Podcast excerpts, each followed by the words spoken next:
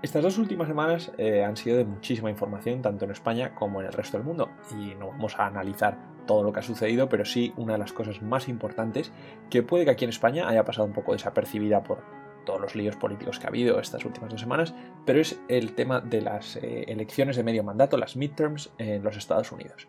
Eh, después de muchos días de recuento, finalmente tenemos los resultados, que van a determinar los siguientes dos años de las dos cámaras legislativas de, Estados Unidos. Ya hablamos un poco de las midterms hace más o menos eh, unos cuantos meses, eh, cuando estábamos hablando del problema de las, de las becas educativas y de, los préstamos para la educación en Estados Unidos.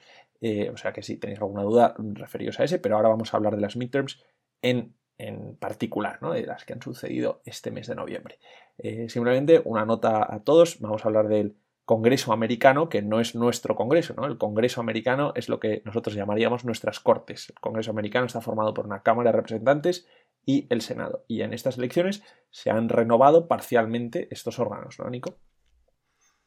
Sí, esto es lo que lo que más nos cuesta entender es que el sistema es bastante distinto al que tenemos aquí en España, aunque a priori los nombres puedan parecerse y que sea un sistema bicameral, pues también puede cambiar la composición del Congreso, es decir, de la Cámara de Representantes y el Senado, y no afectar a quien está eh, de presidente en ese momento, que es lo que ha ocurrido. Em, entonces, los resultados han sido, el Senado ha reivindicado su mayoría el, Partido Demócrata, que antes era 50-50 y ahora sigue 50-50, pero tiene mayoría porque los desempates les favorecen al tener la, vice, la vicepresidencia a ellos y por la parte de la Cámara de Representantes ha ganado la mayoría el Partido Republicano. O sea que nos vamos a enfrentar a dos cámaras divididas, un Senado demócrata y una Cámara republicana. Eso es. Y aquí simplemente hacer un apunte, eh, el Partido Republicano es lo que sería más de derechas y el Partido Demócrata es más de izquierdas. Y aquí los colores están cambiados con lo que estamos acostumbrados en España. Rojo es republicano de derechas y azul es demócrata de izquierdas. Este concepto es muy muy a gran escala, muy cogido con, pinzas porque se puede entrar. Un día, un día además tenemos que hablar del origen de los partidos porque eh, todo el mundo, dado la percepción que tenemos hoy en día, el partido que abolió la esclavitud es el Partido Republicano y el partido que quería la secesión y mantener la esclavitud era el Partido Demócrata. O sea que un día también hablaremos de estas disparidades históricas con lo que podemos entender hoy a presente. Pero eh, volviendo al 2022. Eh, las elecciones de los midterms. Entonces, estas elecciones que son cada dos años, como ya dijimos. Eso es. Eh, ¿En qué han sido distintas respecto a las encuestas? Bueno, estas elecciones son cada dos años, pero no cada dos años se renueva por completo ambas cámaras. Me explico. La Cámara de Representantes, que es la que se parece a nuestro Congreso, se elige cada dos años y aquí sí que se renueva completamente. Antes tenía 209 los republicanos y 221 los demócratas. Esto es la Cámara de Representantes. Y el Senado, en cambio, no se renueva entero, sino que se renueva de manera escalonada. Los senadores tienen mandatos de, seis años y entonces eh, se está escalonado de tal manera que cada dos años haya unas elecciones del Senado y se renueve más o menos un tercio. En estas últimas elecciones se ha votado por la reelección de 14 demócratas y 21 republicanos, ¿vale? 35 en total de los 100 que son. Entonces, como dices, ¿cómo estaban las apuestas, ¿no? Por, así decirlo. Las apuestas en las que, como decimos, los demócratas se jugaban 14 y los republicanos se jugaban 21, estaban bastante, bastante a favor de los republicanos. Parecía que los republicanos, la derecha, iba a conseguir revertir las mayorías demócratas tanto en la Cámara de los Representantes como en el Senado. ¿Vale? Los demócratas de sus 14 tenían medianamente asegurados 11 senadores y los republicanos de los 21 tenían medianamente asegurados 19. Es decir, vemos que los republicanos partían con cierta ventaja y, entonces en el Senado es donde estaba más en debate, pero en la Cámara de Representantes se veía que los republicanos, o sea, ahí les daban mucha más ventaja las encuestas. O sea, después de dos años de presidencia de Joe Biden demócrata, los republicanos han vuelto con muchísima fuerza en, en estas midterms aunque al final no han, no han conservado el Senado, o sea, no han recuperado el Senado. No han recuperado el Senado y venían con, tanta fuerza en lo que ellos llamaban la, la ola roja o el tsunami rojo incluso, que le llamaban, Y esto es que las encuestas previas a las, elecciones indicaban una remontada tan importante que, por así decirlo, se vinieron un poco arriba. O sea, se, había elecciones por Congreso, por Senado y también de gobernadores de estados, y en todo parecía que tenían ventaja en los swing states, que son los estados eh, que, inclinan la balanza hacia un lado u otro. Porque es que estas elecciones eh, constituían un examen al desempeño de, de Biden. Aunque no se jugara él su puesto, tenía muchas críticas sobre cómo ha estado llevando eh, su política en distintos ámbitos. Principalmente, y aquí hay debate, o sea, es verdad que no es directamente su culpa, pero en cómo se ha llevado el tema de la inflación, todo el tema económico estaba perjudicando mucho a los demócratas y también un tema que importaba mucho al votante republicano era el aumento del crimen, el aumento general del crimen en distintas partes de Estados Unidos. Aquí algo que no han tenido en cuenta los republicanos es la gran importancia que han puesto muchos votantes que han decidido votar demócrata en el tema del aborto. Vale, es que hemos tenido, es, cierto que tenemos que hacer recapitular un poco cómo han sido estos dos últimos años de presidencia Biden, porque es que han sido bastante convulsos, no solo porque por la inflación, es que ha empezado la guerra de Ucrania bajo su presidencia, es que ha sido histórico que el Tribunal Supremo revirtiera Roe vs. Wade y hiciera que el aborto ya no fuera un derecho constitucional, sino sujeto a la legislación de los estados. O sea, han sido, desde luego, era un examen con mucho, mucho temario ¿no? para, para los demócratas y para su presidencia. Entonces, esto que dices es que gente que pudiera haber votado republicano por el tema económico haya decidido votar demócrata por el tema social del aborto. Según las encuestas, eso es lo que ha parecido. Es que ha habido una gran diferencia entre qué daban las encuestas previas a las elecciones y los resultados. Eh, las, las encuestas previas había cinco estados identificados como clave, que eran Nevada, Pensilvania, Wisconsin, Arizona y Georgia. Todos estos estados daban una ventaja de republicanos sobre demócratas de de varios puntos porcentuales y la diferencia entre lo que decían las encuestas y el resultado real ha sido entre 3 y 5 puntos porcentuales en todos ellos. Y en muchos de ellos daban victoria republicana y se ha dado victoria demócrata. Georgia aún está en decisión y va a haber una, una votación el 6 de diciembre porque ninguno de los, de los dos partidos ha conseguido un 50%. De todas maneras, lo que podemos sacar de aquí es que todas las encuestas daban una ventaja muy considerable a los republicanos y estos han sobreestimado los resultados a favor. O sea, ha sido un poco, ha, sido, ha estado un poco inflada su moral en el sentido de que todo les sonreía y al final mm, no tanto. Sí, pero también hay que, hay que entender lo pequeñas que son estas diferencias. Em, aunque porcentualmente son muy grandes, el número de votantes totales son extremadamente pequeñas. En Nevada, que la diferencia ha sido un 5%, entre lo que se decía y lo que ha ocurrido en realidad, la diferencia de votos ha sido, entre ambos partidos, 9.000 votos. 9.000 votos han decidido la mayoría del Senado, porque aunque aún estemos a la espera de los resultados en Georgia, parece que han quedado 50-50 y que las mayorías en el Senado las va a decidir la vicepresidenta Kamala Harris. Y esto significa que con que se vaya un Estado, ya le das la mayoría a uno de los dos partidos. Esto es lo que ha ocurrido. Pensilvania antes lo tenían los republicanos y lo han ganado los demócratas. Por parte de la Cámara de Representantes quedan cinco escaños, no son escaños, pero cinco representantes por terminar de decidirse. Parece que de estos la mayoría, cuatro de los cinco, van a caer del lado de los republicanos. Como resumen hasta aquí, nos podemos quedar con que las encuestas daban una ventaja muy considerable, tanto en el Senado como en la Cámara de Representantes, al Partido Republicano, y lo que ha ocurrido en realidad es que no ha sido así. ¿Y, cuáles pueden ser las causas un poco del pinchazo republicano en, el último momento, si todo le sonreía tanto? Pues Mira, vamos a dividir, te voy a responder aquí como en, dos partes. Lo primero, una curiosidad que es por qué han tardado tanto en contar los resultados. Hemos dicho que aún no han terminado de contarlos de la Cámara de Representantes y estas elecciones fueron el 8 de noviembre. Estamos ya más de dos semanas después y aún no se terminan de saber o han tardado mucho. Bueno, estos resultados tardan mucho en contarse por tres razones. Porque son muy ajustados, lo que hemos dicho, eh, el ejemplo de 9.000 votantes en Nevada y luego en Georgia, que es un estado que han votado casi 4 millones, la diferencia ha sido apenas 30.000 votantes. Entonces, los resultados muy ajustados y el ganador se lleva todo, es importante contar hasta el último voto. La segunda razón es los votos por correo. Los votos por correo pueden llegar varios días más tarde y siguen siendo válidos si el sello está sellado el día de las elecciones o antes. Y luego que es que en algunos estados se pueden hasta corregir errores de tu voto, porque ahí no es tan fácil votar como estamos aquí acostumbrados en España, que metes una papeleta, ¿no? Y tienes eh, que ir con, o sea, marcando con el boli, firmar y demás. Entonces, si hay algún error en tu papeleta, puedes ser contactado y, e ir y hasta cinco días después. O sea, es que es un proceso que claro, estamos, estamos, acostumbrados en España de que los colegios electorales se cierran a las 8 y a las 10 ya sabemos cómo está eh, cómo están las cortes compuestas, ¿no? Pero bueno, desde luego Estados Unidos funciona con otro sistema y en eso está que tarden tanto. Y, en España no es que el ganador se lleva todo. Ahí está partido en trozos El, terreno y el que, el que se lleva, aunque ganes por 10 votos un estado, te llevas todo lo de ese estado. Eso es en cuanto a por qué tardan tanto. Y ahora, las tendencias que se han observado eh, en estas elecciones. Pues tenemos varias a resaltar.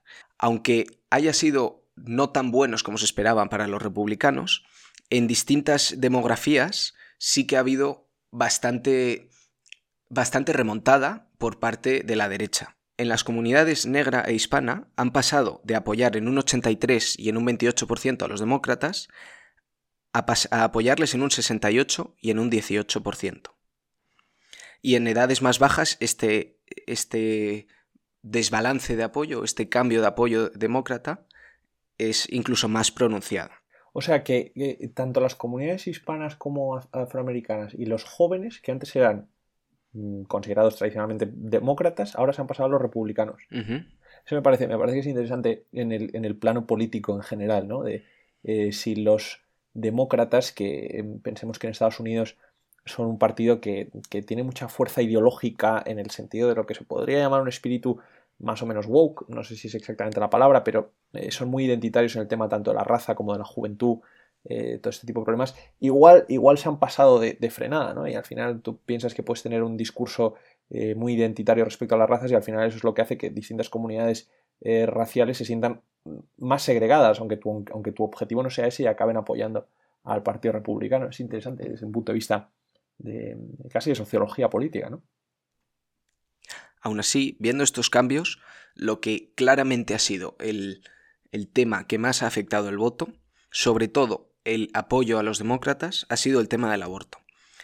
El porcentaje de personas que dicen que el tema del aborto ha sido una variable fundamental en cómo han votado ha pasado de ser un 9% en 2020, esto para votantes demócratas, un 9% de los votantes demócratas en 2020 decían que el aborto era un tema importante en cómo votaban.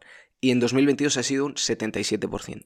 O sea, ¿ha habido trasvase de voto republicano al Partido Demócrata por lo del aborto? Parece que sí, parece que sí. Y los, los, para los votantes republicanos los temas más importantes eran inmigración y la economía, y para los votantes demócratas era, sin lugar a dudas, el aborto y también estaba el cambio climático como tema importante. O sea, a pesar de que el Partido Republicano haya cosechado votos en, en secciones de la población que antes no cosechaba tantos, a pesar de eso se han ido más republicanos al Partido Demócrata por el tema del aborto. Eso me parece también muy interesante. O a lo mejor no es que se hayan ido republicanos al Partido Demócrata, porque eso no se sabe por las preguntas, sino que los demócratas que han votado han dicho que han votado demócrata principalmente por el tema del aborto. Vale, vale. Entonces eh, también podríamos contar abstencionistas igual que no habían votado antes y que ahora se han decidido a votar al Partido Demócrata por el tema del aborto. Eso es. Entonces esto pinta una imagen a futuro eh, bastante curiosa, eh, porque ha cambiado un poco la, percepción que había sobre el tablero político americano. La percepción que había es que el presidente actual, Joe Biden, estaba un poco en declive y esto le da bastante fuerza de cara a los dos años de mandato que le quedan y podemos sacar, eh, por así decirlo, tres conclusiones principales. En primer lugar, el Partido Republicano se queda muy tocado eh, y con luchas internas. ¿Por qué luchas internas? Porque la culpa de estos resultados que no hayan sido tan buenos como esperaban se la están echando bastante, bastante a Trump. Porque los sitios donde no han conseguido los resultados esperados han sido principalmente aquellos candidatos que estaban apoyados de manera abierta por Trump. Fíjate Trump encima que acaba de mm, eh, decir que sí que se va a presentar a las elecciones presidenciales de 2024 y aún así al Partido Republicano le está echando la culpa de que donde han perdido es han perdido sus candidatos. Eso es, aquí un ejemplo sería en Pensilvania, que hemos dicho que este ha sido el, el asiento del Senado, el senador que ha cambiado de republicano a demócrata, el gobernador que se presentaba en Pensilvania eh, estaba apoyado por Trump, no así el senador, pero el gobernador que se presentaba en Pensilvania para el asiento de gobernador, sí. Y el... Entonces ha, tenido, casi un efecto negativo en el en su compañero republicano que iba al Senado, ¿no? Le Eso ha es. de alguna forma el estar apoyado por Trump. Eso es. En 2020 que consiguió un 49% de los votos el Partido Republicano y en estas últimas elecciones ha conseguido un 41%. O sea, ha bajado bastante. Y aquí tenemos que entender que todo lo que pierde el republicano lo gana el demócrata. Y, y casi todas las, las races que le llaman se quedan en torno a los 48%, o sea, son todas muy ajustadas. Ese es el primer punto. El Partido Republicano con luchas internas. El segundo punto, un poco consecuencia del primero, es que se abre la puerta a nuevos candidatos de liderazgo a este Partido Republicano. Y principalmente eh, la figura que ha salido muy, muy reforzada de estas últimas elecciones ha sido Ron DeSantis, el gobernador de Florida. Se ha llevado el asiento con un 59% de los votos frente al 51% que tuvo Trump en 2020. Esto ha sido, además, como Florida es uno de los primeros estados de los cuales se conocen resultados, eh, pues al principio de la noche, durante el conteo de votos, hubo gran euforia republicana. claro, fue de euforia. Sí, sí. Y por último, el tercer punto con el que nos podemos quedar a futuro es que la mayoría de la Cámara ha cambiado. Esto implica que Nancy Pelosi, que era la líder del Partido Demócrata, lleva siendo durante 20 años, eh, es una de las figuras más importantes de la historia reciente de política americana, específicamente el Partido Demócrata. Eh, deja de ser la presidenta de, la Cámara de Representantes, que esto es lo que es Merichel Batet aquí en España. Es, yo diría incluso más que Merichel Batet, porque en Estados Unidos sí rige una sucesión del poder, ¿no? Entonces, la, presidenta de la Cámara de Representantes es la tercera la línea de sucesión al poder. Si caen el presidente y el vicepresidente, la que sería presidenta sería, la, sería Nancy Pelosi. Ahora ya eso va a cambiar. Y Nancy Pelosi, como decía, es una figura que, que tiene tenía, porque ya se retira, tiene mucho poder en el Partido Demócrata. Para los demócratas, pues destacan su larga carrera, se opuso a la guerra de Irak, apoyó legislación em, que favorecía el sistema de seguridad social y eh, lanzó, originó como la votación de impeachment contra Trump, la primera de las dos que hicieron. Luego, algunas críticas que se hacen de ella es eh, sobre todo relacionadas con compraventas en bolsa, tanto suyas como de su marido, previas a legislación o eventos importantes como el COVID. Esto es un tema Marido, por cierto, al cual acaban de dar una paliza eh, unos que entraron en su casa, que, ¿no? que entraron en la casa que tienen en California y le pegaron una paliza. Nancy Pelosi además ha sido muy, eh, muy criticada, apoyada por algunos, pero yo creo que en general muy criticada por el viaje que hizo a Taiwán en eh, este verano, que ha sido el desencadenante de la, de la crisis de Taiwán que hubo. Y entonces, eh, aunque retengan el Senado y han perdido la Cámara de Representantes, ¿qué consecuencias tiene esto para, el Ejecutivo de Biden? Porque ahora lo que se enfrenta es a tener que gobernar con una Cámara baja que, está en contra. Esto no es algo fuera de lo común. Em, Obama perdió eh, el control también de las cámaras y Trump perdió em, también parte del control, entonces es algo relativamente común en la política americana. El Senado como decimos, no le va a dar problemas a Joe Biden y va a poder seguir aprobando los nombramientos del presidente en, de la rama ejecutiva, que es una de sus funciones eh, principales. Y luego la Cámara de Representantes, aquí sí que van a tener algo más de problema. La Cámara de Representantes, como decimos, la tienen los republicanos, pero no tienen tanta ventaja como esperaban. Y esto aquí hay que hacer una diferencia con, con el sistema español, porque los políticos allí no están tan atados a la disciplina de partido. Ahí eh, tú como votante americano votas al político de tu distrito y eh, el político de tu distrito sabe que si no lo hace bien para ti, se puede caer en las siguientes elecciones, independientemente de lo que diga su partido. Es un sistema muy anglosajón, totalmente.